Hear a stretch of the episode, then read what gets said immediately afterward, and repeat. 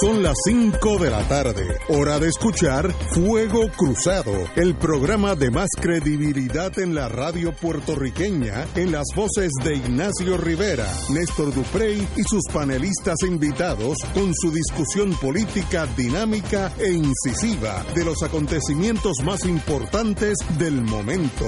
Fuego Cruzado comienza ahora.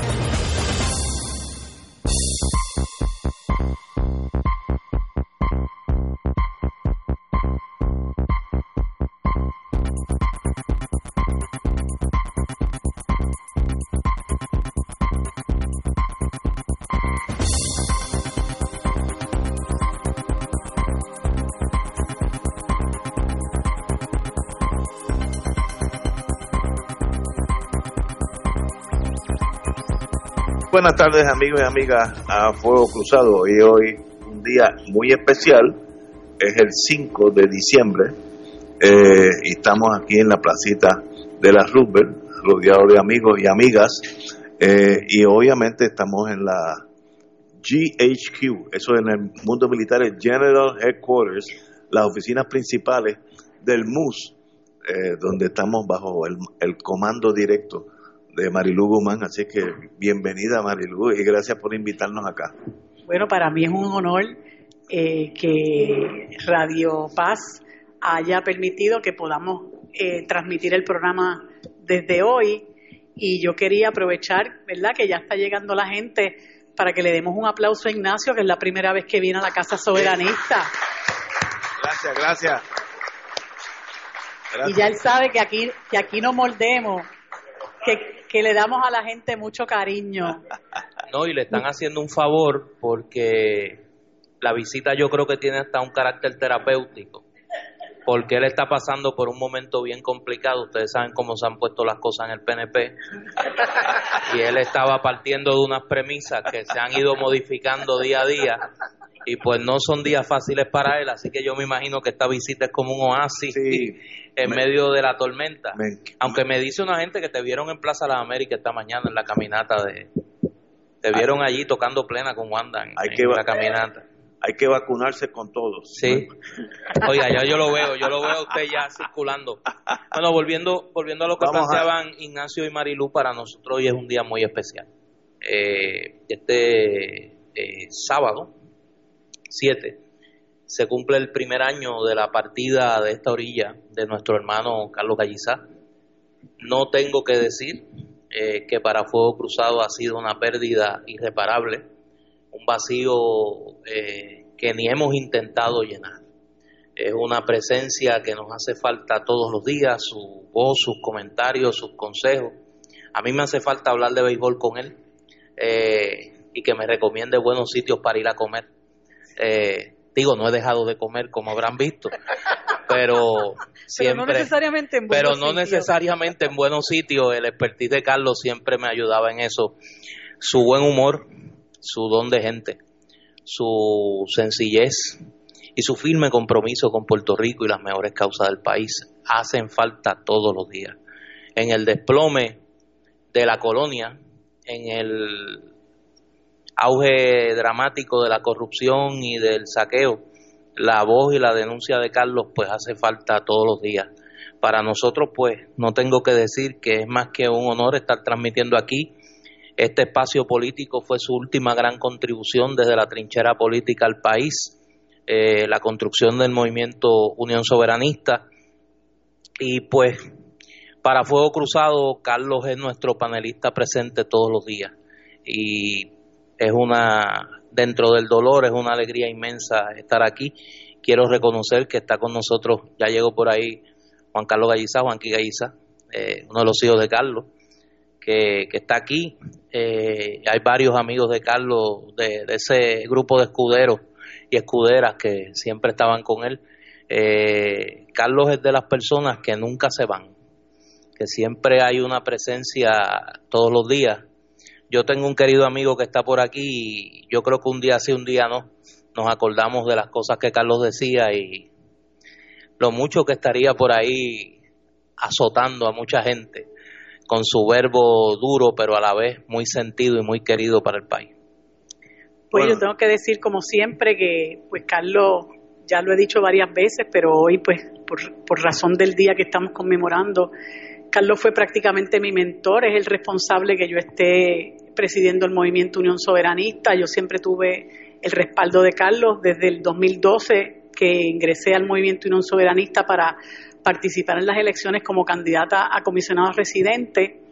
Eh, y pues lo recuerdo todos los días porque en una de esas tantas salidas que dimos a darnos, como decíamos, un vinito, pues Carlos me regaló unas fotografías que tenía en una de las de, esos varios encuentros que tuvo con Fidel y me regaló par de esas fotos y yo tengo una muy cerca de, de el área, la tengo muy cerca en mi cuarto y siempre pues veo a Carlos, todos los días lo veo, todos los días lo recuerdo, eh, todos los días nos hace falta.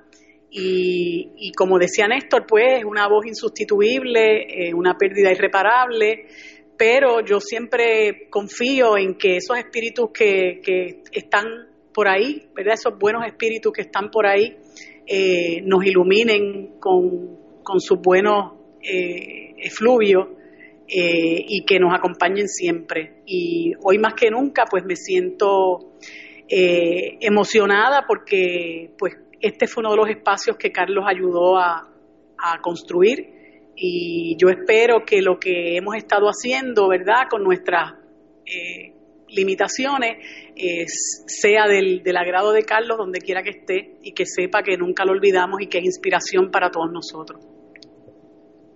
Bueno, yo tengo que hablar de Carlos, porque Carlos eh, fue importante en mi vida. Empezamos como enemigos mortales. Yo era un agente medio, medio estoy, porque ya la edad me decía medio, era fascista y medio, vamos a. Pero era, era un troglodita de la derecha. Yo no conocía el independentismo. Carlos fue el que me abre esa puerta. Para mí todos los independentistas eran soviéticos, gente mala, que mataban a los niños chiquitos y se los comían. Esa era la imagen que yo tenía. y en Puerto Rico hay una derecha que piensa así todavía, pero yo estaba allí, tengo que admitirlo. Y es más, aquí hay un compañero, ahora tomando café, que yo fui fiscal contra él y, y, yo pensaba que yo, yo estaba haciendo gran cosa, eliminando el comunismo. Entonces, todas esas sandeces de la vieja fría. Y gracias a Dios que está en la libre comunidad. Sí, sí. y yo sabía las cosas que estaban en aquellos años difíciles de la Guerra Fría, las cosas que hacían algunas agencias de, inteligencia para hacerle la vida más compleja a los líderes del movimiento, eh, movimiento independentista, entre ellos Carlos Galliza. Y eran cosas pues que hoy en día han salido en los libros, en Cointelpro mayormente, pero una cosa bochornosa. Pasaron los años, yo, yo me alejé de Puerto Rico muchos años, regreso ya un civil, como yo digo, ya sin conexiones ninguna. Y el amigo Juan Manuel García Pasalacua se entera que yo estaba, había estado en la Agencia Central de Inteligencia y él dice, tenía una mente creativa, vamos a hacer un programa contigo en la derecha y Carlos Gallezá. Yo le dije, no, no, no, aguanta, aguanta, aguanta. Ese es un loco agematado comunista, así que no me presente a Carlos Gallezá. Y así fue, pero vamos, y Juan Manuel, gracias a Dios que insistió, vamos a hacer una cosa, vamos, vamos a almorzar un día, los tres, y hablamos. Y yo fui asustado, este, porque iba a conocer a Stalin, según yo.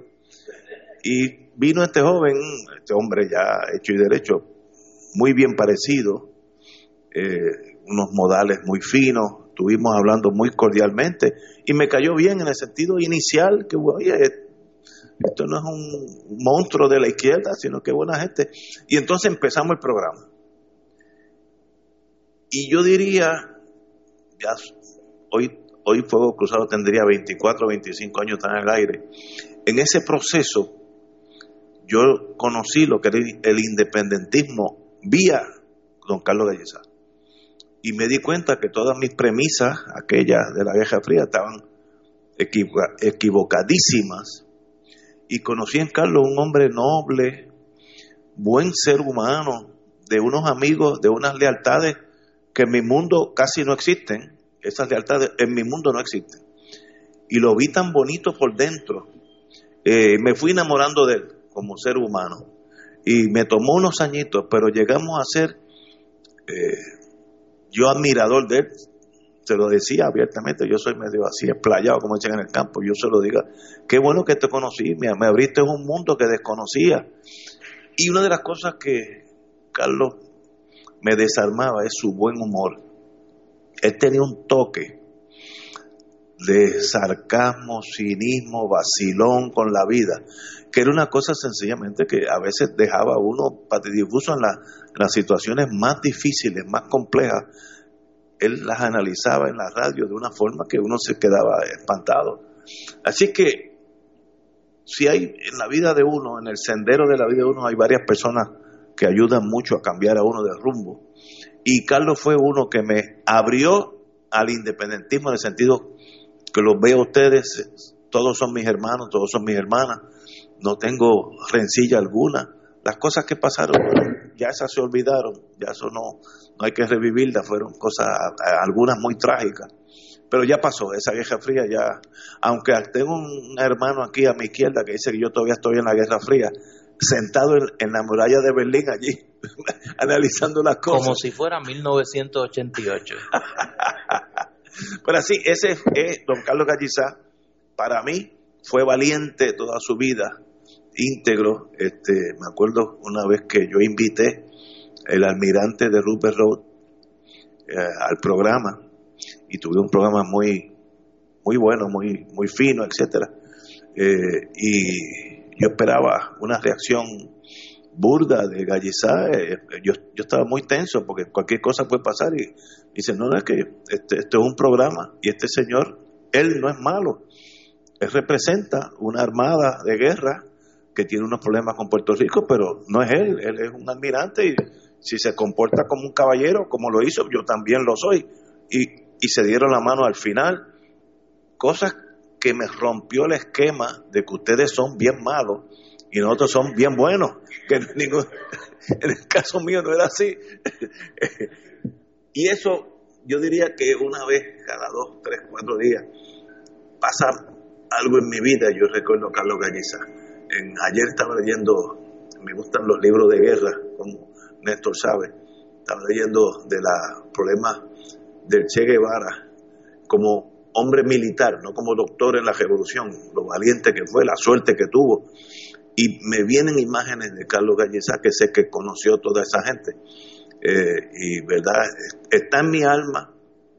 Le agradezco mucho que me enseñó un mundo, no es que desconocía, que yo pensaba que eran el enemigo del país o, o de la gente que yo representaba. Y estaba, ya eso pasó, somos hermanos todos nos queremos todos y llego, llego aquí a las oficinas del MUS, GHQ, General Headquarters, y me, y me, siento que estoy en mi casa porque somos todos hermanos. Y eso se lo debo a Carlos Cañizar.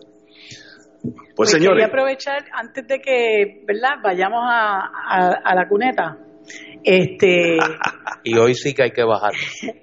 que estamos trans transmitiendo por Facebook Live a través de la página del Movimiento Unión Soberanista y aquellos que se puedan conectar, pues podrán ver que a la derecha de, de Ignacio, eso de la derecha, pues fue casualidad realmente, eh, hay un cuadro hermoso que nos han prestado para, para honrar la memoria de Carlos eh, que aquellos que puedan acceder al, a, la, a, la, transmisión, pues lo van, lo van a ver, que se encuentra al lado de, de, Ignacio.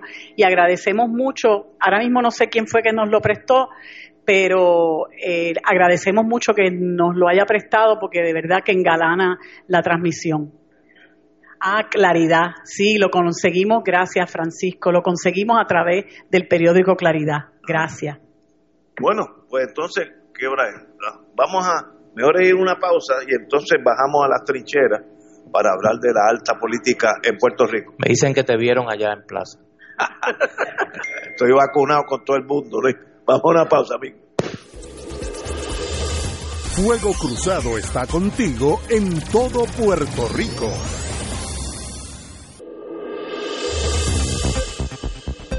Y ahora continúa Fuego Cruzado.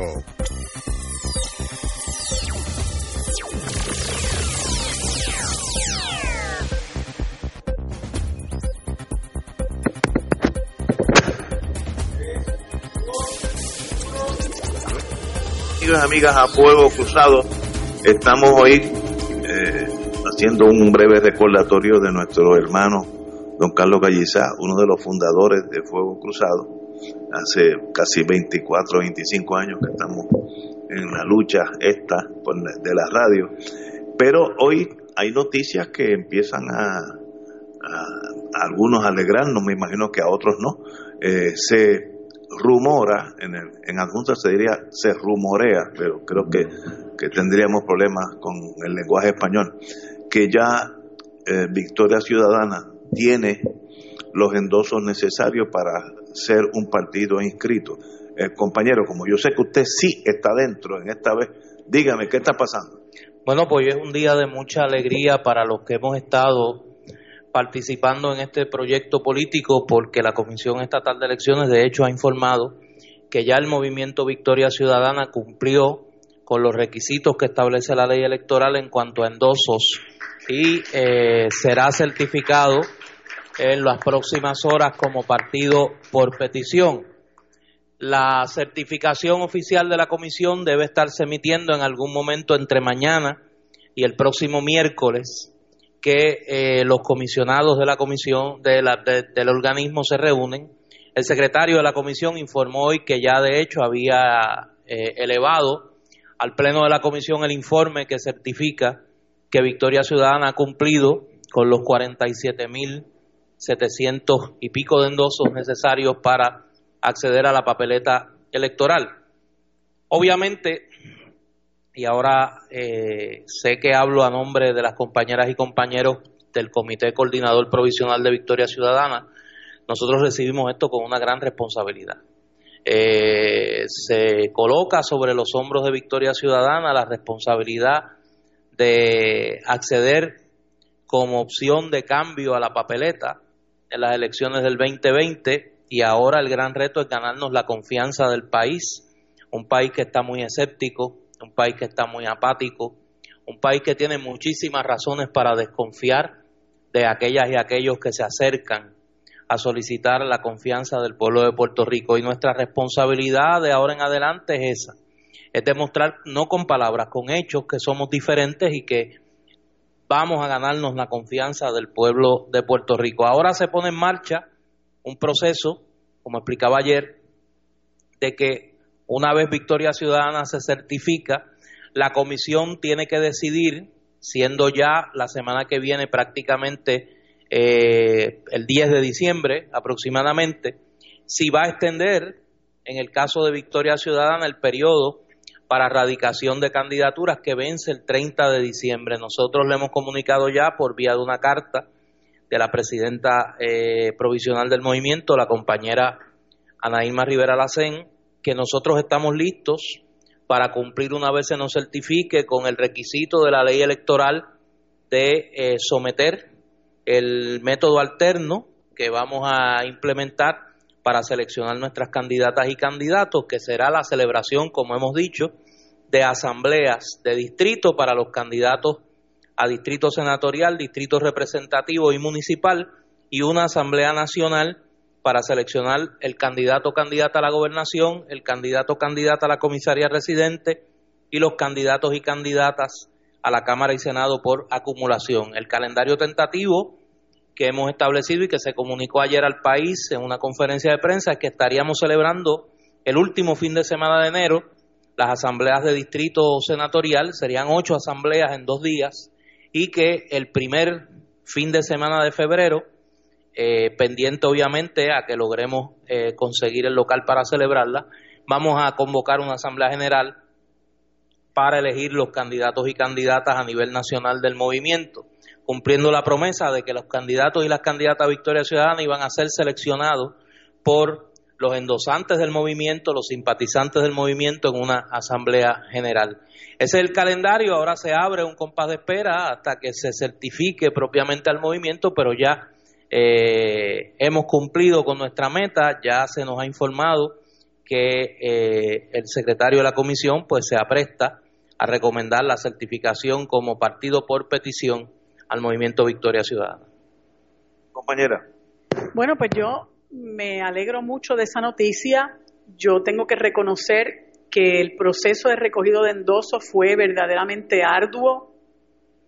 Eh, hay una serie de compañeros y compañeras que, como, dicen popularmente, se comieron la calle para lograr esos endosos y dieron alma, vida y corazón para conseguirlo. Yo creo que hay que reconocer ese trabajo, quitarse el sombrero ante todos esos compañeros y compañeras. Y muy particularmente yo quiero reconocer la labor del amigo y el compañero, eh, también el compañero del MUS de hace muchísimos años, Héctor Alejandro, eh, que se entregó a, dirigir ese proceso de recogido de endosos con toda la seriedad y el compromiso que a él lo caracteriza. Y yo creo que Héctor ha hecho un trabajo encomiable, eh, así que me parece que es muy, muy bueno que haya otra opción eh, para los electores. Yo reconozco, porque lo he leído, lo he escuchado, eh, pues que hay muchas críticas, porque aparentemente buscamos que haya organizaciones perfectas, no las hay. Lo que tenemos que buscar es gente buena, gente comprometida, gente capaz eh, que esté dispuesta a sacrificarse para sanear la administración pública, para hacer nueva política en el país. Y yo estoy convencida, eh, porque lo he visto, eh, de que en el movimiento Victoria Ciudadana hay muchísima gente dispuesta a hacer el trabajo que hace falta, sobre todo en un país donde además de la, de la apatía que mencionaba Néstor, hay mucha desmoralización, hay mucha desesperanza. Eh, hay mucha gente que ya ha perdido la fe en que el proceso político pueda traer eh, la justicia que el país necesita. Y mi mensaje a la gente es que eh, no, no, se queden en sus casas esperando que el milagro caiga del cielo, porque eso no va a ocurrir.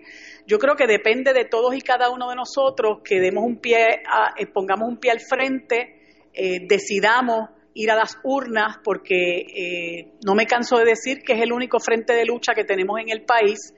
Eh, es así como se alcanza el diezmado poder que tiene esta colonia eh, y, tan importante es que miren todo el daño que nos hizo Ricardo Rosselló en la gobernación a lo largo de dos años y medio que tuvimos que sufrir su administración. Así que es importante, y ni mencionar lo que está ocurriendo con la legislatura, que realmente eh, está a la altura del betún, salvo honrosas excepciones, entre los cuales puedo mencionar, obviamente, eh, y, y no quisiera dejar a nadie afuera, pero porque hay muchas honrosas excepciones, pero yo quiero mencionar particularmente el trabajo que ha hecho el compañero y amigo Manuel Natal, eh, el compañero y amigo Juan Dalmao, el compañero y amigo Denis Márquez, Vargas Vidot, eh, Luis Vega Ramos, eh, Rosana López, eh, hay, hay compañeros y hay amigos y hay amigas que realmente tienen eh, un gran eh, amor por el servicio público y, nos hacen sentir orgullosos de su trabajo, pero es muy triste decir que son los menos. Y habemos algunas personas que hemos decidido tratar de alcanzar una posición en la legislatura porque entendemos que es importante la legislatura para lograr muchas cosas. También la legislatura desde, desde su diezmado poder nos ha hecho mucho daño y hemos visto cómo el presupuesto se ha malversado, cómo se ha repartido a los amigos parientes y dolientes, a los amigos de la casa, al hermano, al, al, tío, al sobrino, al político derrotado, cómo se reparte el dinero mientras nuestro pueblo sufre. Así que es importante y es una responsabilidad que tenemos todos y todas de trabajar por nosotros ayudar a sanear este país, por reconstruir este país, porque hay unas generaciones que, que, lo necesitan. Y los que estamos en este momento enfrentando esta crisis tenemos esa responsabilidad.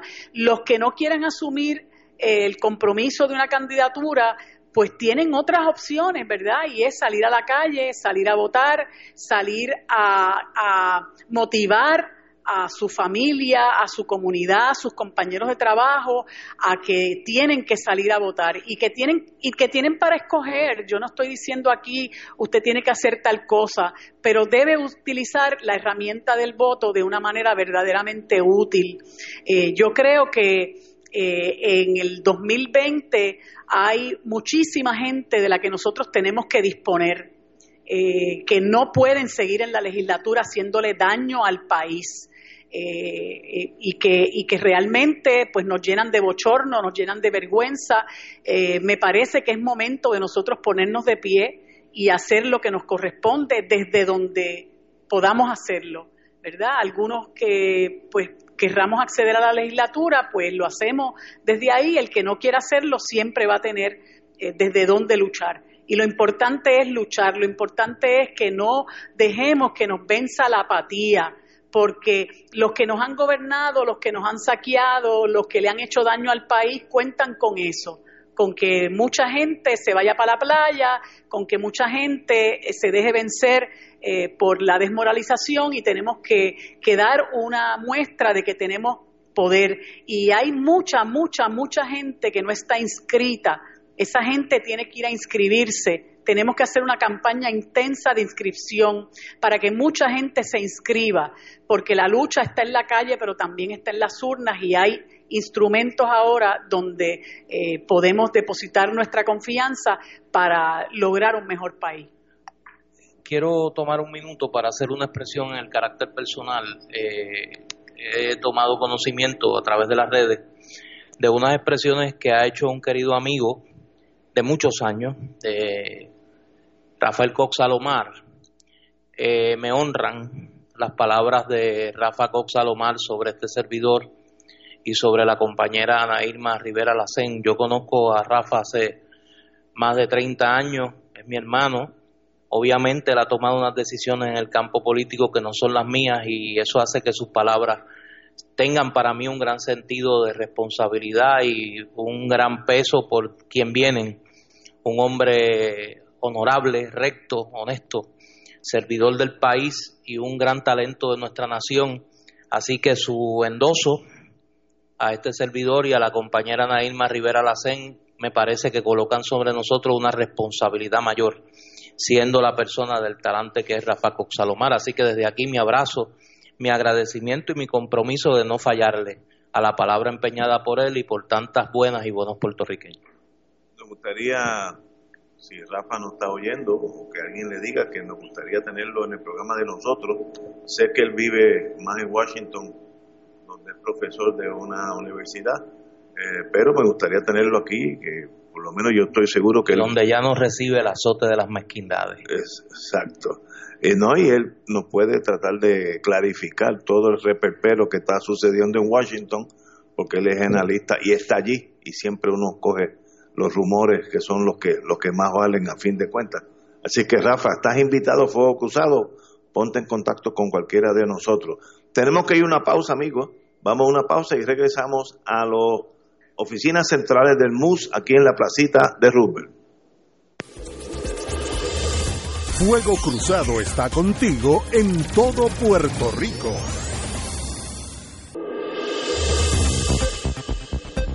Y ahora continúa Fuego Cruzado.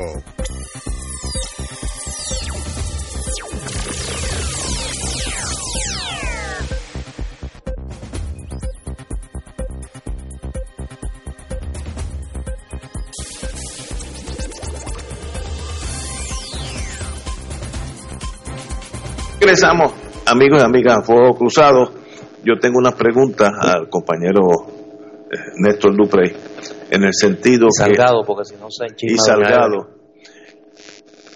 ¿Qué significa en el sentido práctico el que la Comisión Estatal de Elecciones ya endose formalmente le dé su endoso a, la, a, las firmas que requería para hacer un para ser inscrito? Vamos ya a partir de la premisa, ya tienen la licencia, como se llame eso, de que son partidos. ¿Qué pasa de aquí en adelante? Bueno, lo primero que tiene que pasar es que emitan la certificación.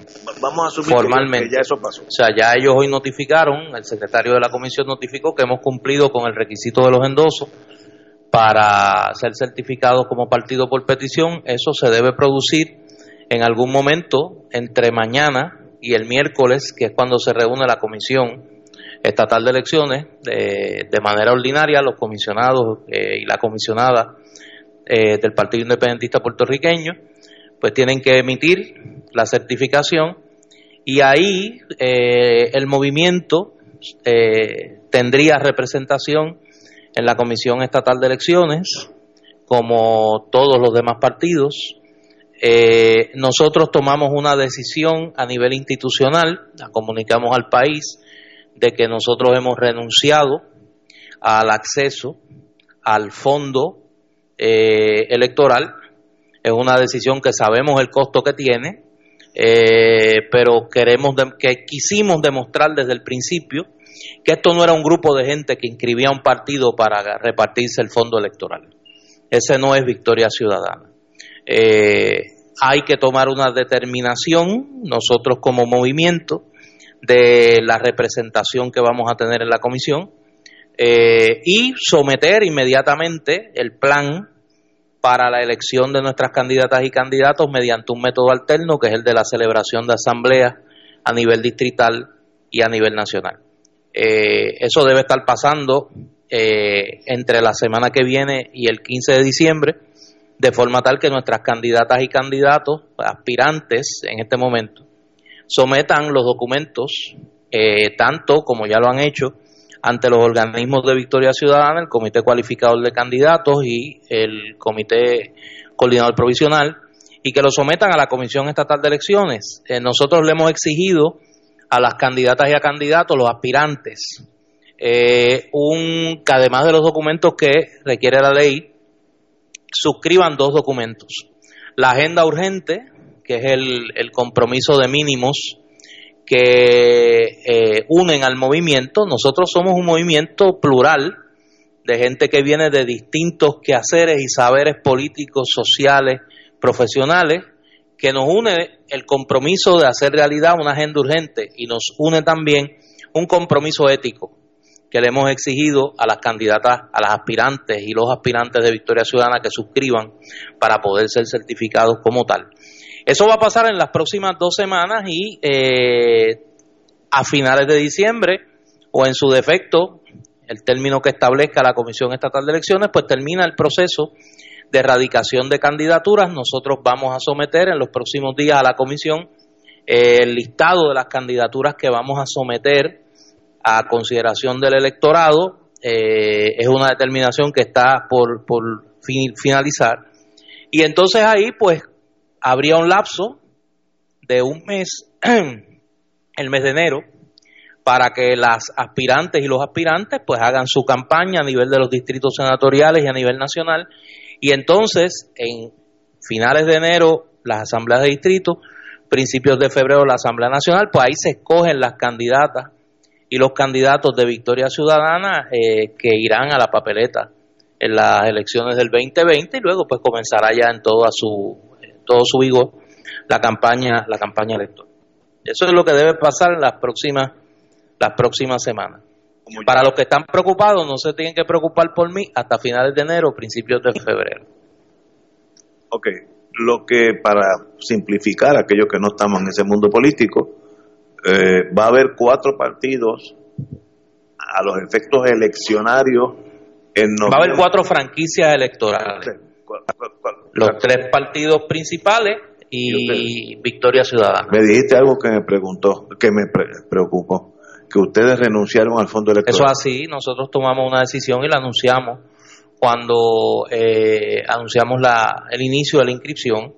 Eh, yo creo que el reclamo del país es más que claro eh, el país quiere eh, que se usen bien sus recursos económicos y tiene una suspicacia más que, más que fundamentada en cómo se utiliza el dinero de la Comisión Estatal de Elecciones y el dinero que se recauda en las campañas políticas. Si no la tenía con la portada de los periódicos de hoy y el tema de Ricardo Rosselló, pues ya tenemos para prueba un botón, ¿no? Eh, pero, ¿cómo, ¿cómo ustedes se van a anunciar en televisión, en la radio, en la prensa. Nosotros, nosotros tenemos, de hecho, déjame aquí robarme la segunda base. Aquellos que quieran contribuir a Victoria Ciudadana, en la página web de Victoria Ciudadana hay una aplicación eh, que usted puede acceder, puede a través de ATH móvil, puede a través de la aplicación en la página web contribuir eh, a Victoria Ciudadana dentro de los límites que establece la ley electoral para un comité de acción política, que es lo que somos hasta ahora, no somos un movimiento electoral certificado, ya una vez lo seamos, pues vamos a recibir eh, aportaciones según lo establece la ley electoral y aportaciones que no nos hipotequen la conciencia en el proceso. Pero nosotros nos interesan los donativos de los grandes intereses que hipotequen la conciencia de las candidatas y los candidatos de Victoria Ciudadana. ¿Cómo vamos a llevar el mensaje? Como lo hemos llevado hasta ahora, a través de las redes sociales, casa a casa, por los medios tradicionales, lo que sea que no nos hipoteque la conciencia. Ese es el único criterio, por lo menos para mí, en cuanto a las aportaciones de Victoria Ciudadana, que no nos amarre ni la lengua ni la conciencia. Pero tan consciente que ese año electoral la, el dinero es esencial para pautar en televisión anuncios, billboards, eh, avioncitos eso que tiene un jabito que dice... Claro, pero hay una realidad, hay una realidad. El país tiene una doble suspicacia. Con que se malgaste el dinero público y con que el dinero privado se convierta en la puerta para la entrada del inversionismo político. Esa línea fina hay que caminarla. Es difícil. Bien difícil. Es bien difícil, pero ese es el precio que hay que pagar para hacer las cosas bien. Y si no tienen fondo electoral, los contratos a unos terceros, estamos hablando siempre de la posibilidad de la, tumbología, que es una profesión noble, eh, pues, se limita severamente. Bueno, claro. Ustedes pero debieron, consultar, debieron consultar eso conmigo. No, no, no, no, pero de ahí depende. Mira, eh, yo no voy a hablar por nadie, yo voy a hablar por mí. Para más de lo mismo yo no estoy. Me parece que sería romperle el corazón al electorado puertorriqueño que se inscribiera en un nuevo movimiento político a hacer más de lo mismo. Yo creo que ya la cuota de desilusiones del país está más que llena. Eh, el país necesita gente que haga las cosas diferentes y uno de los graves problemas que vive el país en este momento es la corrupción. Es cómo se han hipotecado los funcionarios públicos a los grandes intereses y cómo han convertido el gobierno en una alcancía para eh, convertirse de pobres a millonarios en menos de tres años, mucho, y en malbaratar los recursos del Estado de una manera irresponsable como han hecho hasta ahora. Yo creo que ese, ese es el mensaje. Ah, que eso tiene un costo. Eso tiene un costo, puede ser el costo que hay que pagar para hacer las cosas bien. Muy bien, lo felicito. Pero es un sendero empinado, eh, que no es, no es fácil, pero de esas cosas que se hacen Vamos a ver las, qué pasa. cosas nuevas. Vamos a ver qué pasa. Bueno, eh, pues Hay que seguir. bajamos ahora, como decía. Háblame del PNP. Que PNP. te ha puesto a hablarme de Victoria Ciudadana para dormirme. Me tienes dormido. No me quieres hablar de Wanda. Háblame de Wanda. Háblame Bueno, de Wanda. déjame. Que andaba por plaza. Oye, Mira. Wanda es lista, ¿sabes? Wanda tiró, tiró anoche un, ¿cómo es que te dice? Un monkey range. Un monkey Oye, wrench, tiró un globo de prueba en el nuevo día. una llave inglesa. Así te llegó esa alerta. Yo estaba en el parque pelota y llegó la alerta. Va a correr. Y a las dos horas lo negó. Dijo, no, mire, eso es jugando. Yo no he decidido todavía. Y entonces, a las seis horas, estaba en Plaza Las Américas en una caminata a, a son de plena. Me- Y no está corriendo. Con Henry Escalera. People, con Henry. Oye, eso de avanzador, a Henry Escalera le gusta. Antes era avanzador de Ricky, ahora es de Wanda. Bueno, Háblame, déjame, háblame de eso, que me dicen que te vieron allí. eh, Me dicen que te vieron allí. Me dicen que ya usted está, mire, que ya no le contesta a Pierluisi la llamada, que lo está llamando desde ayer y sale wrong number. no, Pierluisi, Dime, dime, que yo te conozco. Bueno, Yo he visto esa, yo, mira, yo he visto ese movimiento ya varias veces. Sí, Pierluisi no tiene de qué preocuparse porque va a ser gobernador de Puerto Rico. Pregúntale, pregúntale. Ahora, Pregúntale el domingo, a ver. Vamos a ver. Ahí hay un, ahí hay un salpa afuera.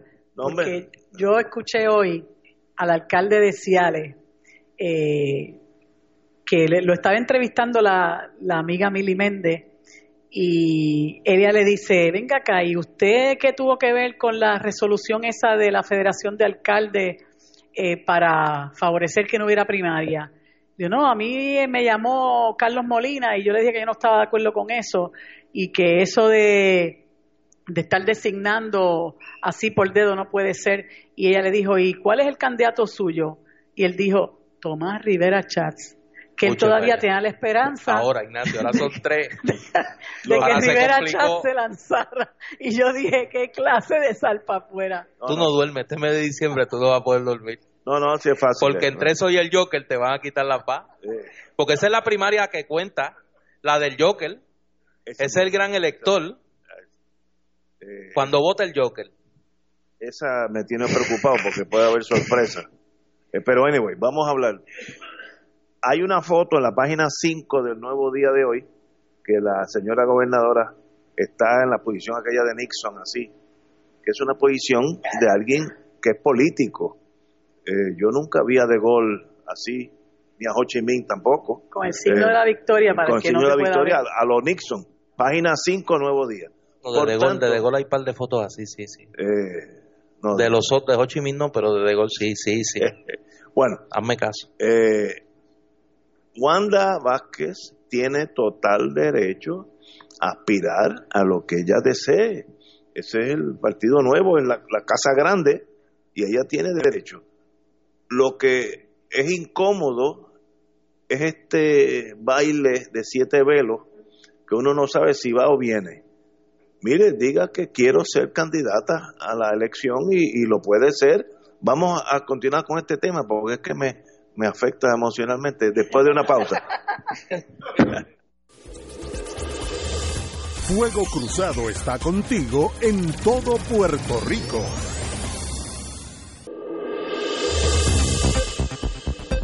Y ahora continúa Fuego Cruzado.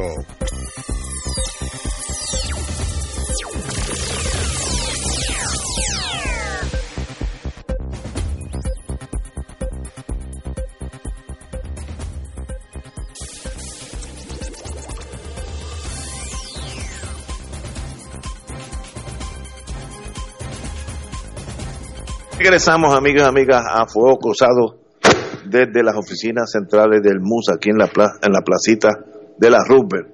Eh, vamos para atrás. Me quedé antes de la pausa en, mi crítica, mi única crítica a la señora Wanda Vázquez, la gobernadora de Puerto Rico, y se lo digo de la mejor buena fe, esta incertidumbre sobre su persona, yo creo que le hace más daño que bien. Nosotros estamos cansados de estos, de todos los políticos que van y vienen. Miren, decídanse si usted desea ser gobernador de Puerto Rico, derecho tiene y va a una primaria y si gana, pues bienvenido, esa es la vida, no hay problema alguno.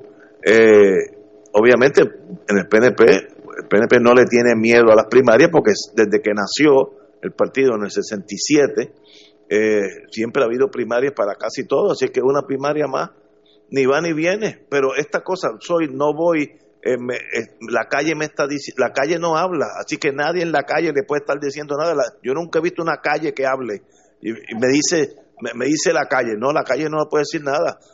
Alrededor de usted hay un montón de gente que le conviene que usted sea gobernadora porque ya están montados. Son los montólogos que una vez que se montan, eh, para bajarlo es bien difícil. Y no hay problema que sea gobernadora, bienvenida. Yo creo que sería saludable que sea gobernadora. Ahora tiene que haber tiene que ir una primaria donde puede tener cierta desventaja porque la maquinaria del partido puede estar ya comprometida con Pierluisi. Puede estar, pero de aquí a un año el mundo puede renacer dos veces, así que no, no se preocupe. Ahora, decida, ahora, una cosa es estar en Plaza de las Américas caminando y tomándose fotos a diestra y siniestra, y otra cosa es ser gobernadora en las crisis de Puerto Rico. Puerto Rico tiene una crisis que es cuestión de días buscarle la solución, una crisis bien importante, que es el, la negativa de Royal Caribbean, una de las empresas de turismo naviero más grandes del mundo, con los headquarters, con las oficinas centrales en Londres, que decidió, ah, bueno, ustedes están privatizando el muelle que yo uso, el Pan American Docks, como le llaman, eh, yo no, no encajo con esa compañía turca, Por tanto, como no me han contestado, como dijo ayer el presidente de la compañía, las varias ofertas de sentarnos a negociar y nadie nos ha dicho nada, ni las telefónicas ni las por escrito, lo único que me han contestado es el silencio. Eso quiere decir que no me quieren y yo me voy. Eso le cuesta a Puerto Rico unos 40 millones al año. Esa jugada de topo nada más cuesta 40 millones de dólares al año. Eh, ¿Por qué? Porque eso es lo que deja Royal Caribbean en Puerto Rico.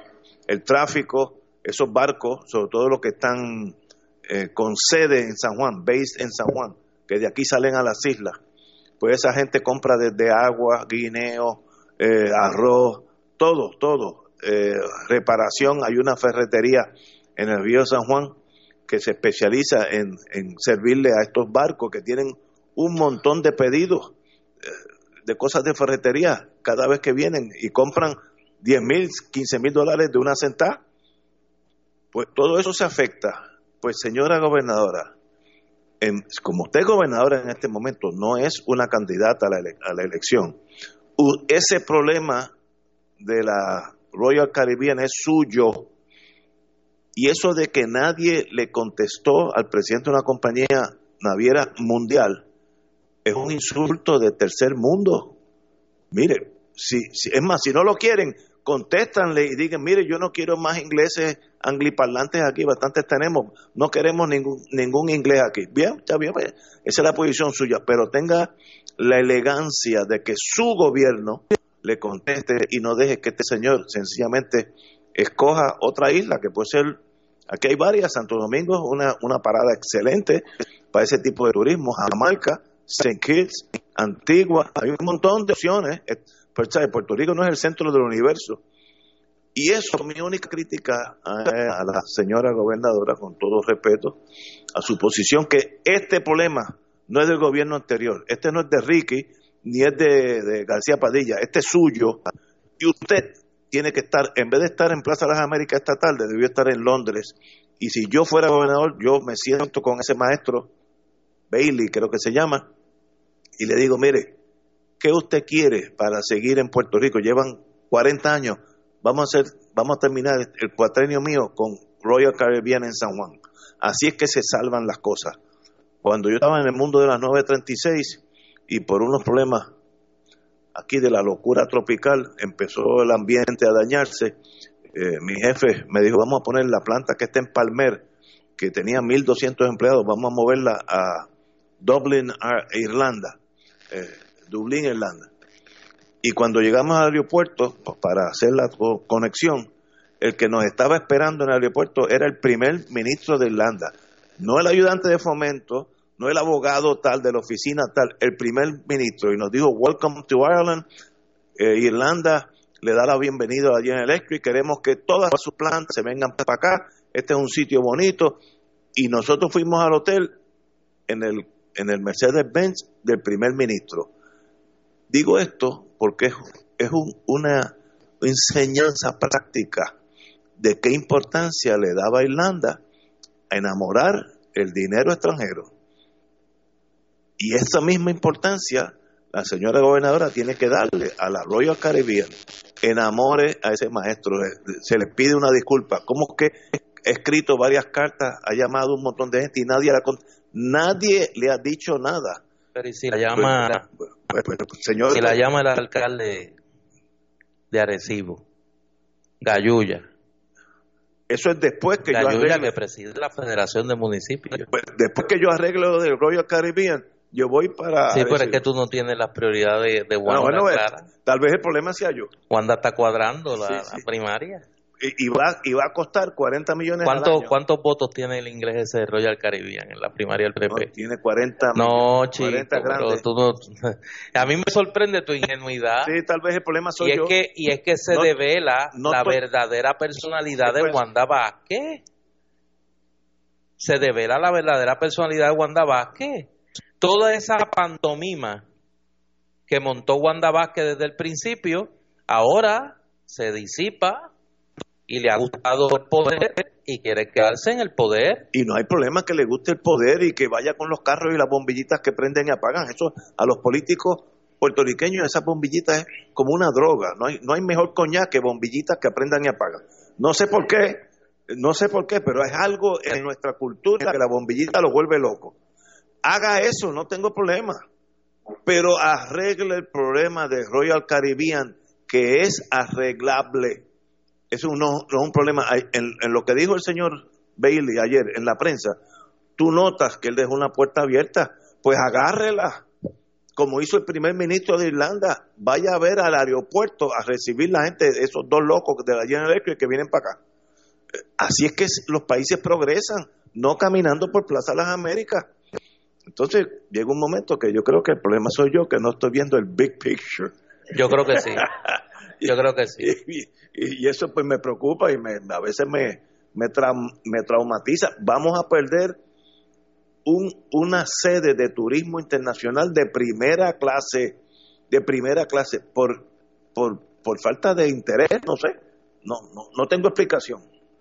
Mira, aquí la gente se, se deslumbra con cosas que realmente son triviales. Yo creo que la gente pues se ha impresionado un poco porque ella ha traído un estilo distinto, eh, pues eh, este mismo alcalde de, Ciales decía en esa entrevista que él estaba muy molesto porque Ricardo Rosselló le había quitado eh, mucho dinero a los municipios, que había abandonado los municipios, que él había echado para adelante eh, gracias a un dinero que le asignó el presidente del Senado y, una cantidad que no recuerdo si fue de FEMA la otra cantidad, pero estaba muy agradecido porque Wanda Vázquez se había reunido con él, eh, pues ha demostrado que tiene otro estilo, pero cuando usted realmente va a la médula, Wanda Vázquez está totalmente entregada a la Junta de Control Fiscal, Wanda Vázquez está totalmente entregada a los intereses de los privatizadores, cuando, cuando se le, se le habló para que tratara de evitar la fusión aquella entre Julio Ayala y, Puerto Rico, eh, no recuerdo terminal, eh, ella inmediatamente dijo hands off, sacó las manos de allí, no quiso bregar con eso. Aquí se trata de la privatización de unos muelles que el mismo eh, jefe de Royal Caribbean dice, Mire, el problema con esa privatización, luego de que nosotros tenemos tantos años de negocio con Puerto Rico, es que el privatizador a nosotros nos va a cobrar mucho más por nosotros poder entrar nuestros barcos. Y eso obviamente va a ser perjudicial para Puerto Rico porque como estos negocios, si nos, si nos aumentan eh, el, el, el costo de nosotros atracar, pues nosotros nos vamos a tener que ir ¿Y qué ha hecho ella? Ella no ha hecho nada. Ella lo único que dijo fue, este, pues le vamos a mandar una, una carta a ver si nos reunimos. Es que las cosas no se pueden manejar así. Y entonces el otro día estaba hablando incluso de que cuando se privatizara la Autoridad de Energía Eléctrica, como si no se hubiera enterado, que ya esos son eh, eh, planes que se han abandonado y así por el estilo. ¿Qué ha pasado con el mapa de calificación que se comprometió con unas personas a que iba a nombrar una comisión para que evaluara el asunto del mapa de calificación? ¿Qué es lo que conlleva el mapa de calificación? Que se cambie la calificación de los suelos para permitir que se desarrollen los suelos que ahora mismo están protegidos por determinadas calificaciones que tiene, que tiene el plan de uso de terreno. O sea que no hay, con relación a eso, ella no tiene ningún problema, ella no tiene ningún problema en entregarle el país a los intereses privados. Y hay, y hay que tener mucho cuidado porque está bien chévere irse para Plaza Las Américas con dos o tres pleneros. Dicho sea de paso, no nos olvidemos que uno de los que estaba al lado de ella es Henry Escalera, el mismo que autorizó las escoltas de Beatriz Rosselló, del carro eh, que eh, subía y bajaba el switch de la Constitución, el que autorizaba a, gente sin motivos fundados para eso. Ese es el que estaba al lado de ella. Y Elmer Román también es otra persona que, que aparentemente, no sé, es, un poco... Eh, fotuto de, Henry Escalera, pero también está junto a ella y así por el estilo, ¿no? Este, así que nosotros no nos podemos deslumbrar porque sale bonita en la foto, porque ahora tiene un traje blanco y después tiene un traje rojo porque se trepó en un camión con, con Papo Cristian eh, y está en la, en la campaña en contra de las ¿verdad?, de que se dispare al aire, lo cual es muy loable, pero, pero la cosa es mucho más importante que eso, así que no nos dejemos engañar, porque eh, cuando uno realmente busca la verdadera Wanda Vázquez, ella está entregada a intereses contrarios a los del propio país. Tenemos que ir a una pausa, amigos, son las seis y unos minutos y regresamos. Fuego Cruzado está contigo en todo Puerto Rico.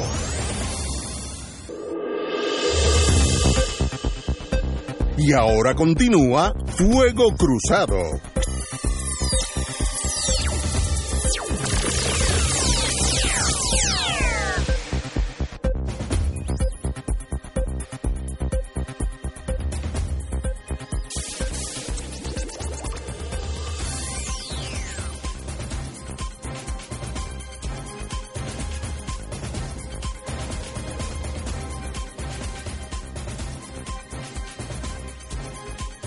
Estamos, amigos y amigas, Fuego Cruzado, desde la oficina central del MUS, aquí en la placita, iba a decir del condado, la placita de Rupert. No, no. Sí, sí, de Rupert. Oiga, pero usted sale de allí del viejo San Juan sí, y pierde el sentido. No, y la de- noticia que ustedes, de ustedes me, dan, dirección. me, me, me, me trastornan Hay que mi- sacarlo, hay que sacarlo de allí más a menudo. la paz espiritual con que yo llego aquí, ustedes me No, no, no diga cosas. eso. Eso te tiene Eh, y- este Sí, sí, entre no, Wanda y Pierluisi. no, eso me y el. Joker, el Joker. Y el, Joker, viene por ahí. Sí. Bueno. Oye, ustedes que son abogados, yo necesito consultarles algo porque de verdad que no entendí. Me suena que es medio chueco, pero como no soy todólogo, pues los quiero escuchar a ustedes en su análisis.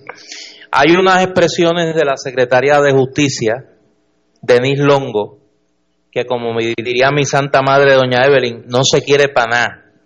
Y ha dicho que la opinión legal en que se basa la policía para autorizar la asignación de escoltas a la señora Beatriz Arreizaga de Roselló, y la llamo así porque ex primera dama no es, porque su esposo tuvo que renunciar a la gobernación de Puerto Rico.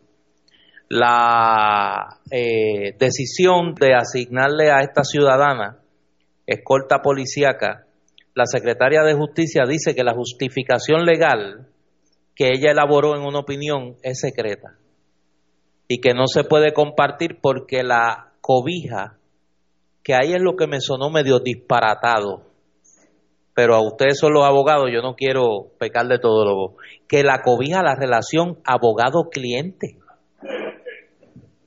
Pero si el cliente de ella es el pueblo de Puerto ella- Rico, Ella es la abogada. ella es del la abogada pueblo. del pueblo de Puerto Rico, no es la abogada. de- yo creo que ella se confundió, porque ella que se siente abogada de Rosselló y de su esposa, Y esos son los clientes. sí le va a quitar el guiso a la abogada motorizada que tiene este el monopolio de esa defensa.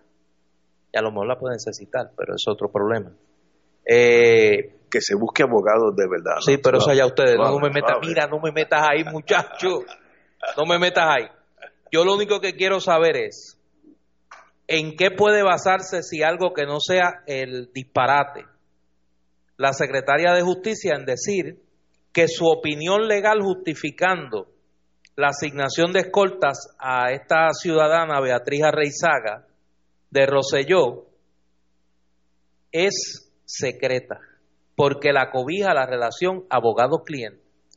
Compañera, Mira, eso es sencillo. La propia secretaria de Justicia sabe que no tiene ninguna razón. Ella sabe que es un disparate lo que está diciendo.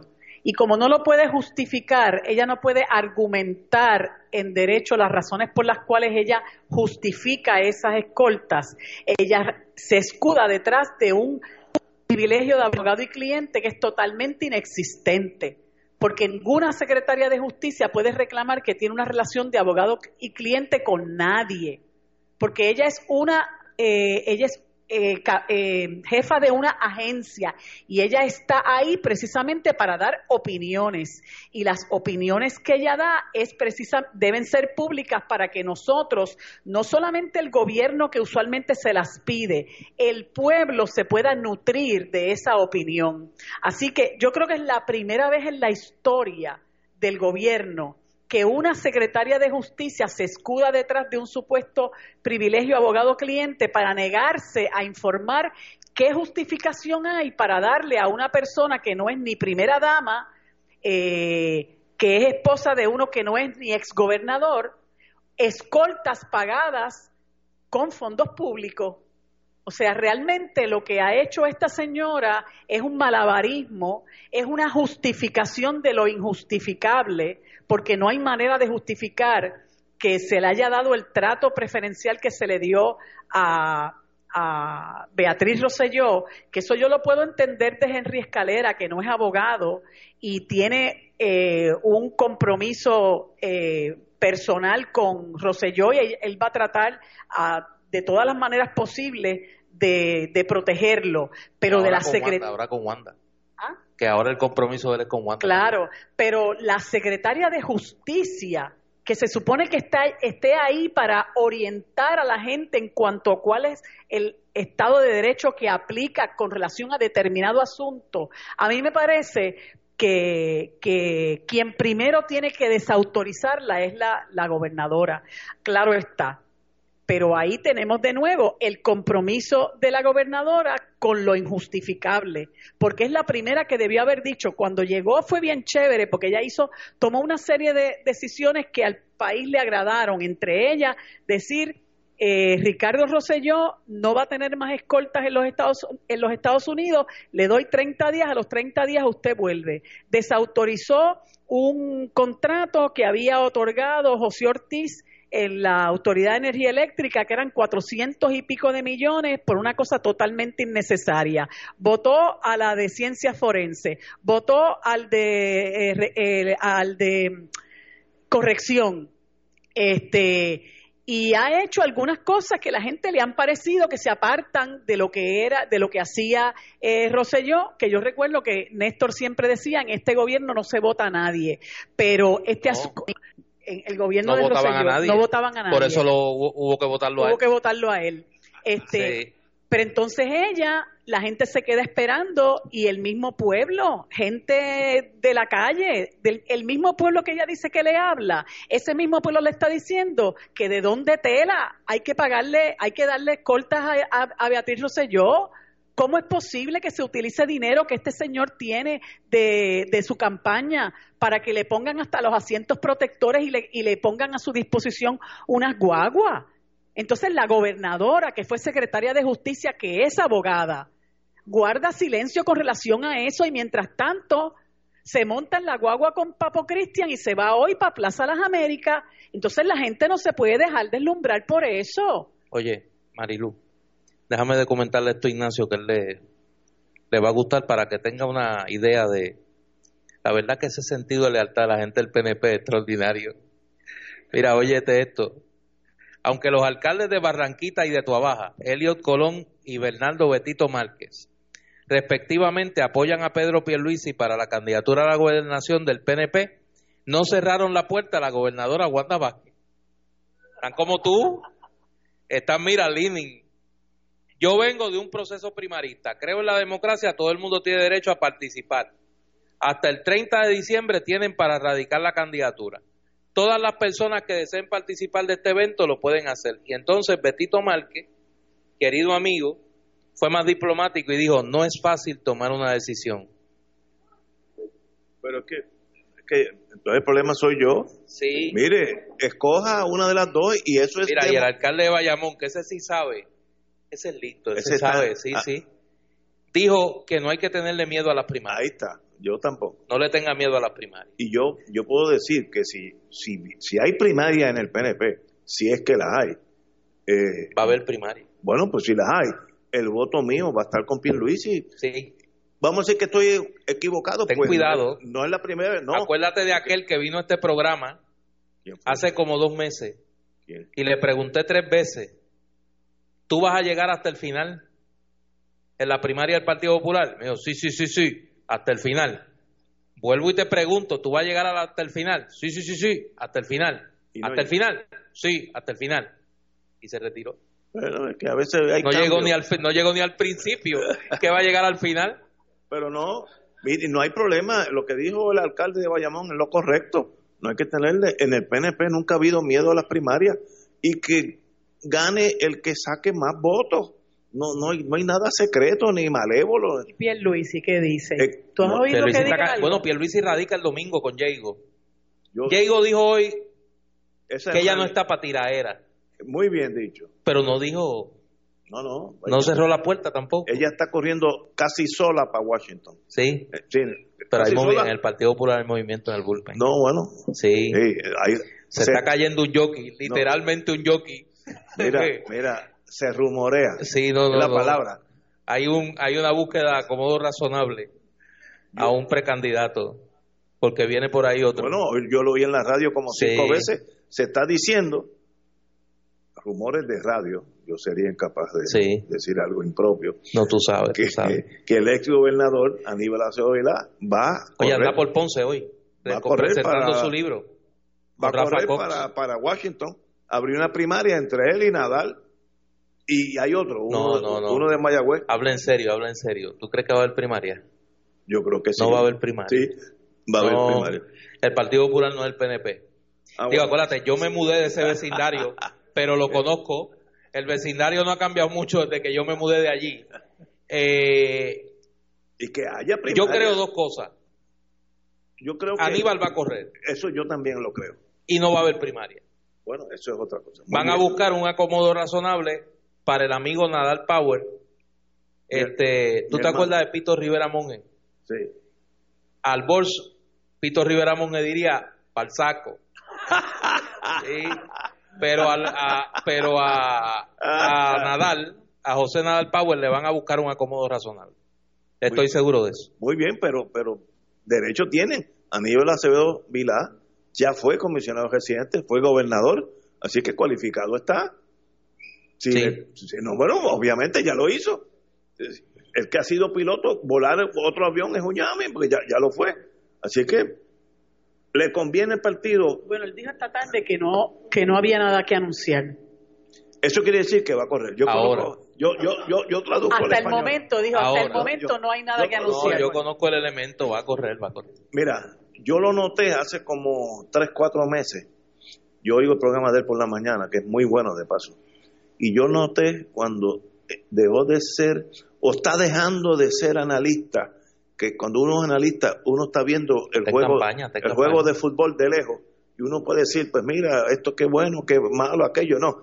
Pero cuando estás allí, cambia el tono de la conversación, ya es más crítico. El, PN el PNP jamás en su historia ha hecho nada bueno y el Partido Popular jamás, eh, nada bueno, sí, y el Partido Popular jamás en su historia, desde que Muñoz Marín lo fundó, ha hecho nada malo. Cuando empieza el análisis jurídico, todo aquello es malo y todo esto es bueno, es que eres candidato, porque si no te mantienes fuera del, del fuera de las balas, este, Yo creo, mira, hablando, de, de- hablando de- de en serio. Él va a correr. el Eso- Partido Popular mira, tiene un problema de, de... Varios, varios. No, no, pero no, yo sé. Bueno, por eso me fui. Eh, pero tiene un problema inmediato de difícil solución, que es que la primaria popular a la gobernación es simultánea a las demás primarias, Sí. que no le da la oportunidad Sí, de- de- de a que los candidatos que pierdan en la primaria a la gobernación puedan ser reacomodados en otra aspiración. Es un todo o nada. Y deja una parte del electorado popular huérfano a seis meses, a cuatro meses de las elecciones. Señores, tenemos que ir a una pausa, amigos. Fuego Cruzado está contigo en todo Puerto Rico.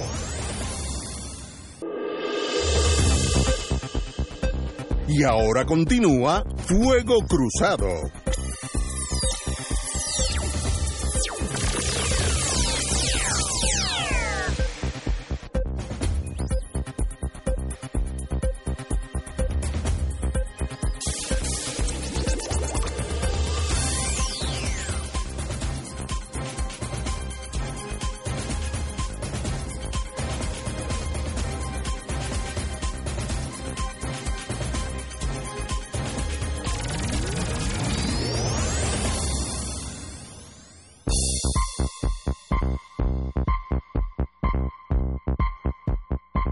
Amigos y amigas, estamos a fuego cruzado, estamos en, rodeado de amigos y amigas en las oficinas centrales del MUS, aquí en la placita de Rubén, ya se oscureció, la temperatura, está haciendo frío la temperatura está perfecta, hay unos tres aires ahí que, chacho, se parece el Polo Norte, así que aquí hay bien fácil estar aquí, rodeado de amigos y buena temperatura.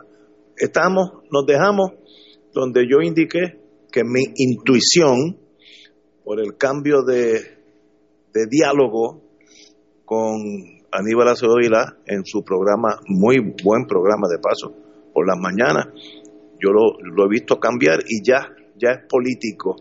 Y la única forma que él debe ser político es porque está interesado en la política, si no se queda como se queda como eh, politólogo, analista, que uno tiene otra visión, puede decir esto es bueno, esto es malo, no. El político es todo lo mío es bueno y todo lo tuyo es malo.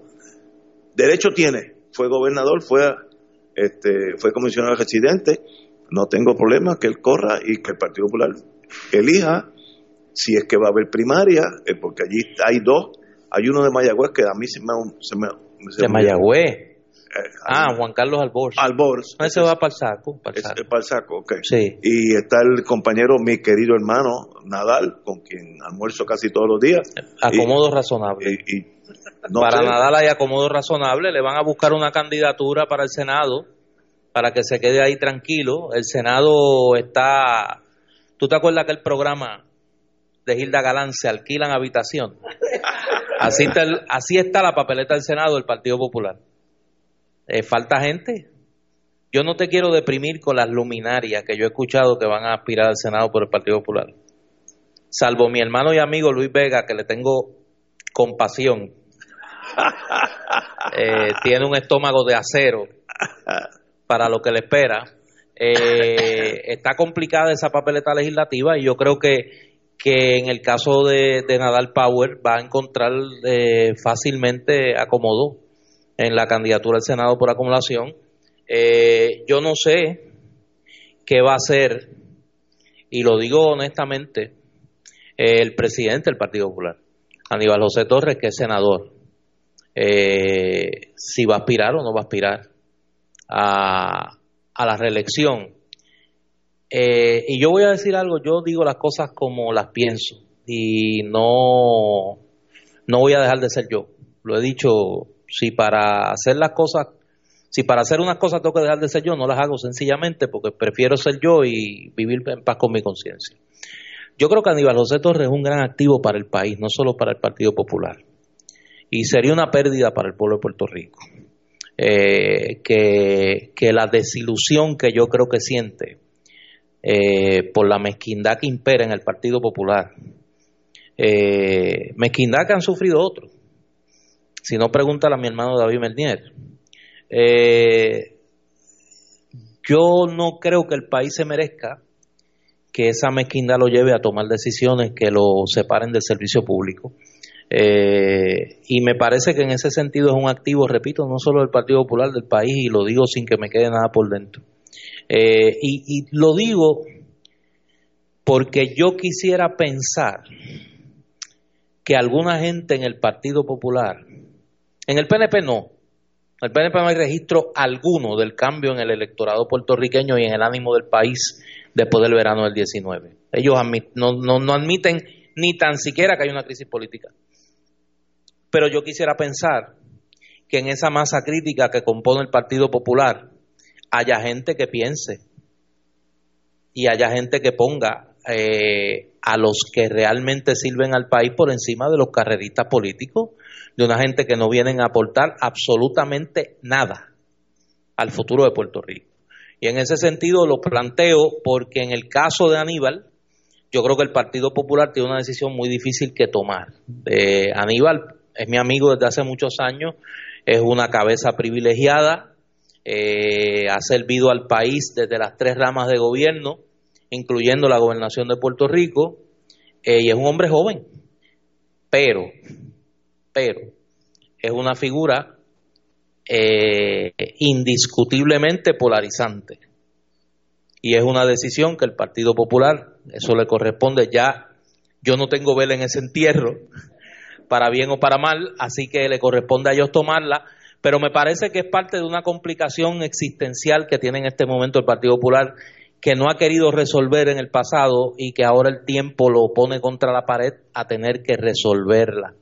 Porque más allá de quién se sienta dónde, hay una crisis política e ideológica en esa colectividad, hay una especie de arterioesclerosis política que el Partido Popular enfrenta y que no ha querido someterse a las transfusiones de sangre política que tiene que recibir para mantener vivo ese cuerpo y me parece que, que, va a enfrentarse a su destino irremediablemente.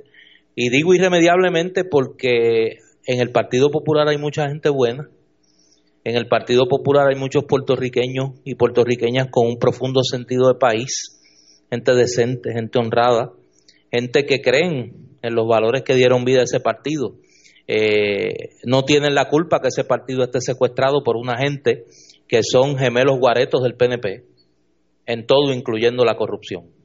Y en ese sentido, eh, es, una, es un electorado secuestrado por un liderato que hace tiempo dejó de servirle al país y incluye líderes de ese partido que son gente que tienen la conciencia donde la deben de tener, donde no, lo, lo, lo, que no tienen es la voluntad de desprenderse de ese espacio político y buscar un espacio político donde puedan hacer realidad esos valores y no seguir siendo cautivos de los sepultureros del Partido Popular.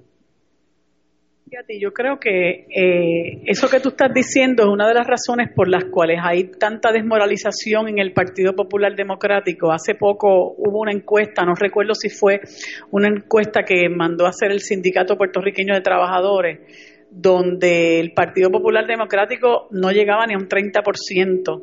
Eh, y una de las cosas que yo creo que al Partido Popular le ha hecho mucho daño, no solamente es por asumir posturas muy similares al Partido Nuevo Progresista en cuanto al asunto este del neoliberalismo, eh, sino que este esta pérdida de la brújula ideológica, que era una cosa que Carlos recalcaba tanto, como el Partido Popular había perdido esa brújula ideológica, eh, yo creo que lo ha afectado mucho, porque por lo menos el Partido Independentista, pues es un partido independentista y la gente se, tiene un sentido de, que pertenece a un partido que tiene un, eh, un cometido ideológico.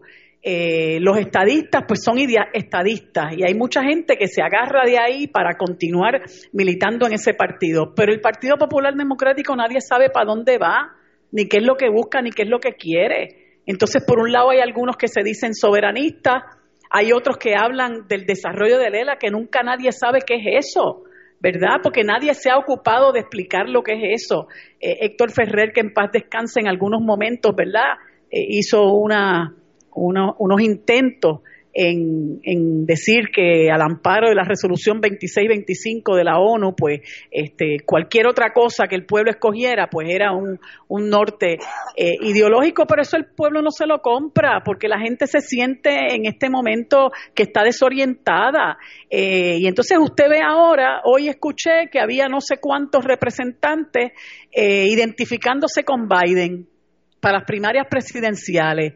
Mira, ¿cuándo van a entender que las primarias presidenciales no significan nada para este país?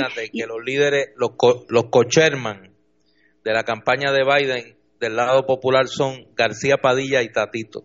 Imagínate Con eso te lo digo todo. Y las primarias presidenciales, tú sabes cuánto le cuestan a este país cuando ese dinero que se pudiera utilizar en tantas cosas, nosotros perdiendo el tiempo con primarias presidenciales y usted tiene la flema de apoyar a una persona que le importa un pepino angolo a este país, porque yo lo que quisiera saber es qué ha hecho Biden por Puerto Rico. Fue vicepresidente de los Estados Unidos. ¿Cuándo Biden hizo nada por este país? Y entonces usted tiene 10, 15 representantes y senadores del Partido Popular Democrático con camisetas de Biden y apoyando a Biden. Pues entonces yo pienso que la base del Partido Popular este, tiene que estar desmoralizada porque no, ahí eso está acéfalo. Eso es un país, es un partido que no sabe para dónde va y hasta que no coja el toro por los cuernos y diga, mire, nosotros queremos realmente empujar este país, empujar este carrito para una relación de soberanía con los Estados Unidos.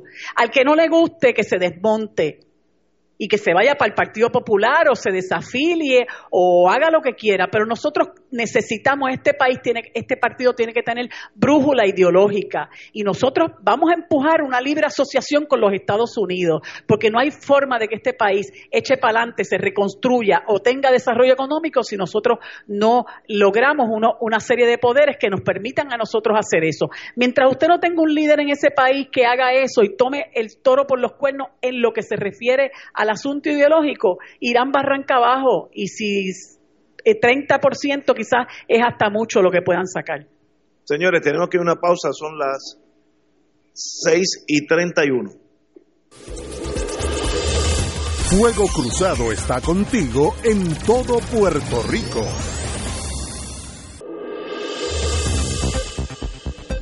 Y ahora continúa Fuego Cruzado.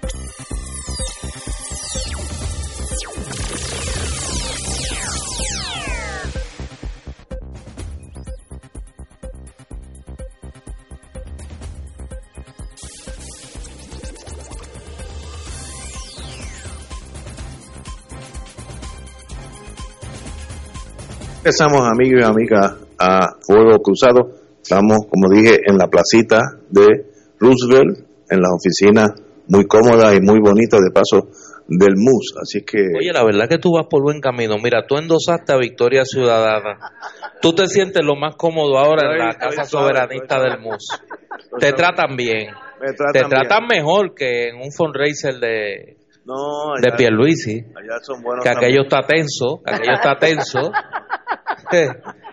Compañero, usted tiene un anuncio. Mira, eh, pues quería aprovechar primero para agradecer a todos los amigos y amigas que se han dado cita hoy aquí en este en esta transmisión de Fuego Cruzado que le dedicamos al querido amigo Carlos Gallizá y también agradecer otra vez a, a Juanchi que vino a acompañarnos, uno de los hijos de Carlos, eh, y aprovecho para informarles que el Comité de Educación del MUS tiene eh, organizado una serie de conferencias que se llaman Educando en, Economía. La primera de ellas es el próximo lunes 9 de diciembre a las 6 y 30. Se llama Las políticas públicas y sus efectos en el presupuesto. Y van a estar dos colaboradores de estos esfuerzos que hacemos eh, para educar en, sobre la economía, que es la doctora Marta Quiñones, eh, economista y profesora de la Universidad de Puerto Rico, recinto de Arecibo, que tratará sobre las prioridades en la asignación de recursos, y el doctor Iyari Ríos, que también es economista y es profesor del Instituto de Relaciones eh, Laborales de la Universidad de Puerto Rico, que hablará sobre la función del Estado. Así que eh, los invitamos a este lunes, a las el lunes 9 de diciembre a las seis y media, que se den cita en esta interesante conferencia y que siempre estén pendientes de las actividades que tenemos, que las publicamos en la página de Facebook del Movimiento Unión Soberanista. Compañera, aquí hay algo que, se complica la vida para la señora gobernadora. Tiene que ir a coger un curso de estadidad si quiere ser candidata a la, a la gobernación. Yo no sabía que eso existía hasta el día de hoy. Eh, hay un curso de unas cuatro horas que es un requisito del PNP eh, aprobado en el 2017. A partir de ese momento, 2017, todos los aspirantes tendrán que, que tomar un seminario de al menos cuatro horas sobre la estadidad para poder radicar una candidatura para las elecciones generales o, o para participar en una elección especial del PNP. ¿Eso incluye cursos de inglés? Bueno, me imagino que... ¿Y un examen en inglés? Este, no sé. Yo me conformo con que les hagan decir el Pledge of Allegiance en inglés, sin leerlo, de memoria. No, no, tú te lo sabes, pero tú estás afuera, tú, tú no eres métrica ahí. Y el himno, que canten el himno, el Star Spangled Banner, eh, a capela. Bueno, no voy dime, a Dime, dime. No. ¿Qué por ciento sobrevive de los candidatos del PNP? Casi todo en, inglés. Ya nosotros casi somos un pueblo bilingüe, seguro lo nota al hablar con ellos. Mira, ese curso es, necesario para poder radicar una candidatura. Así que de aquí al 30 de, de este mes, como máximo, la gobernadora tiene que dejar ver sus fichas y tomar el curso, porque si no, no puede erradicar. Ella dijo que iba a anunciar en o antes del 15 de diciembre, Pues porque creo que el curso lo tienen que coger el 15 de diciembre. Muy bien. Eh, el, el, curso, yo, yo nunca había... Ahora, yo lo que me pregunto es, ¿qué será lo que van a discutir en cuatro horas con relación a la estadidad? Que Estados Unidos es el país de la mayor desigualdad del mundo. No, al contrario. Que hay 40 millones de personas que no tienen acceso a seguro médico. Sí, pero ahí... Que tienen 2.2 millones de personas encarceladas. Tienen tantos confinados, la misma cantidad de confinados de 36 países en el mundo y la mayoría de ellos son negros e hispanos. Sí, pero... Hablarán de cuántas personas no tienen hogar. Como dijo doña Miriam hace cuando hubo un problema con la frontera con México, ¿Por qué los guatemaltecos no se quedan en México y siguen para Estados Unidos? Por algo será. Y es, un buen punto. Digo, Estados Unidos sigue siendo el centro industrial del mundo. Digo, China por allá, por otro lado. Así es que jala empleados y mucha gente no tiene opción. Si tú estás en El Salvador y es de la rueda de abajo, vas a morir en la rueda de abajo, a menos que te cueles por la frontera. Y ahora es más difícil con una muralla que están haciendo los muchachos eh, que en estos días un juez paró parte de la muralla. Eh, pero sigue siendo un imperio mundial y los imperios. Fíjate, doña ah, Miriam podía haber ido a una charla que hay hoy en el Movimiento Independentista Nacional Ostosiano que se llama Las políticas del neoliberalismo y el imperialismo y ella va a encontrar respuesta a esas preguntas. ¿Por qué los guatemaltecos se van de su país y van a los Estados Unidos. ¿Por qué eh, Estados Unidos destruye las economías de muchos de los países en Latinoamérica y cuando la gente sale le cierra las puertas y los mete presos, incluyendo a los niños, ¿verdad? Que los separan de sus de sus padres. Este, yo quisiera saber si todo ese tipo de cosas, de lo que es la realidad de el país más poderoso del mundo que dedica trillones de su economía a la guerra, en vez de dedicarlas a hacer justicia social, si eso va a ser parte de ese curso de estadidad, si van a, a, también a, a explicarle eh, qué es lo que ha hecho Estados Unidos como imperio eh, con Puerto Rico luego de 121 años. Y sería importante también que le dieran una, una, una, un vistazo al informe del General Accountability Office del 2014 donde dijeron cuán perjudicial sería la estadidad para Puerto Rico, empezando porque nosotros y antes de que estuviéramos en quiebra, 2014, Puerto Rico no tiene la condición para pagar eh, contribuciones federales y si las paga, no puede pagar las contribuciones del Estado y las empresas que hoy se consideran empresas extranjeras porque no van a tener los beneficios de exenciones contributivas, eh, contributivas se van a ir. Ese informe yo creo que sería bien bueno que por lo menos en una hora lo pueden lo pueden analizar, lo pueden estudiar, lo pueden analizar para que sepan lo que es la estadidad. Oye, tengo una pregunta aquí sobre la facultad en ese en ese instituto estadista. Me preguntan por unos personajes aquí que yo no me atrevo ni preguntar. Si son parte de los profesores que van a dar el curso ahí. Este hasta de Georgie Navarro me está preguntando, oye, la gente, la gente es bien, la gente es terrible. Eh, miren, déjame tratar de cogerte en serio un minuto. El PNP, nosotros nos enfocamos mucho en el análisis político de la crisis del Partido Popular. Claro, porque la crisis del Partido Popular es más compleja, ¿no? Eh, pero yo creo que el PNP vive un momento dramático en su historia, del que nosotros, por estar tan involucrados en, en la cotidianidad, no, no lo vemos. Todos los sondeos que hemos visto colocan al PNP por debajo del 40% de respaldo del electorado. Eso luego de que Ricardo Rosselló fue el gobernador que ganó con menor cantidad de votos en la historia del país. Apenas un 41 punto y pico por ciento. Eh, y se va a enfrentar a una primaria, yo creo que ya se puede dar por hecho que esa primaria va a ocurrir, entre Wanda Vázquez y Pedro Pierluisi, donde Wanda Vázquez controla y está usando y va a usar el poder del el poder ejecutivo del gobierno de Puerto Rico en favor de su candidatura y Pedro Pierluisi apela a una estructura cada vez más débil que quien tiene el control de la misma no es él, es Tomás Rivera Chats, el presidente del Senado. Así que en el PNP hay un monstruo de tres cabezas que va a pugnar por el control de ese partido en los próximos meses. Y si eso no es una situación de fragilidad institucional, pues que venga Dios y lo vea. Yo creo que es una situación muy crítica la del PNP, que no es tan crítica como la del Partido Popular porque está en el poder. Es la única razón.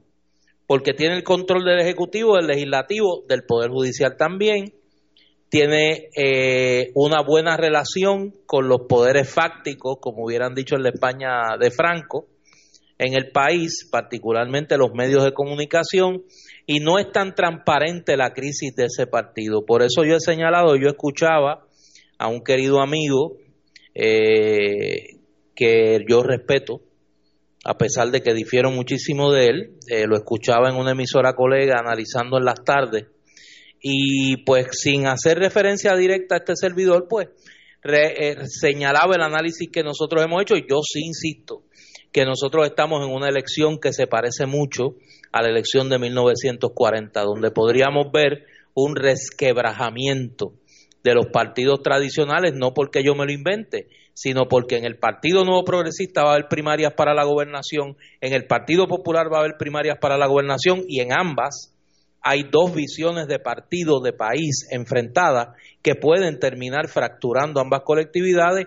Hay un tercer movimiento político que apuesta a su figura más popular, que es Juan Dalmau, y que ya ha mostrado unas señales de recuperación electoral, y ahí la incertidumbre de un cuarto movimiento electoral.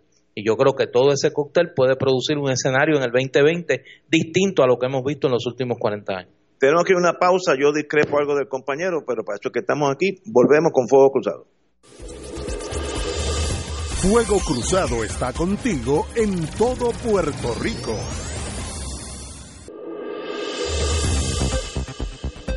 Y ahora continúa Fuego Cruzado.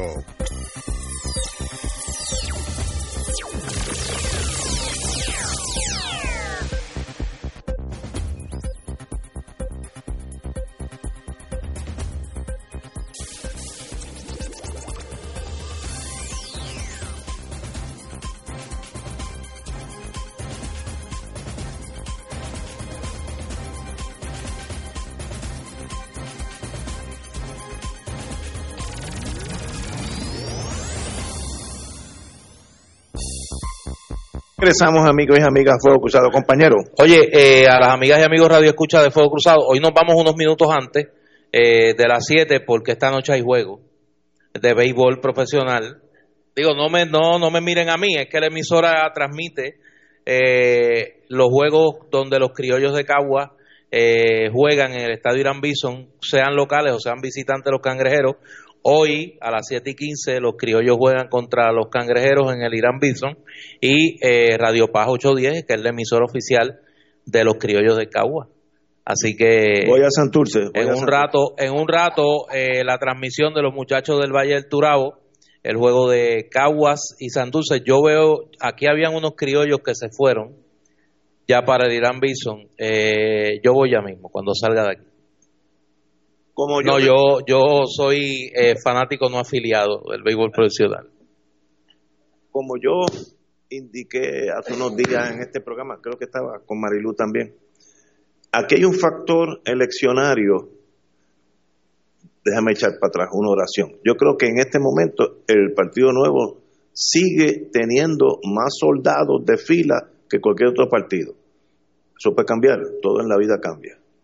El factor que si uno es estadista debe temerle, estoy hablando ahora políticamente, es a la masa de juventud que yo vi o que estuve allí en la marcha esta de junio, julio, eh, julio, julio, julio 28, 22, julio 22, que yo vi 600, 700 mil personas, la edad promedio era en los 30, yo diría que la mitad de esa gente 300 mil personas no están ni inscritas.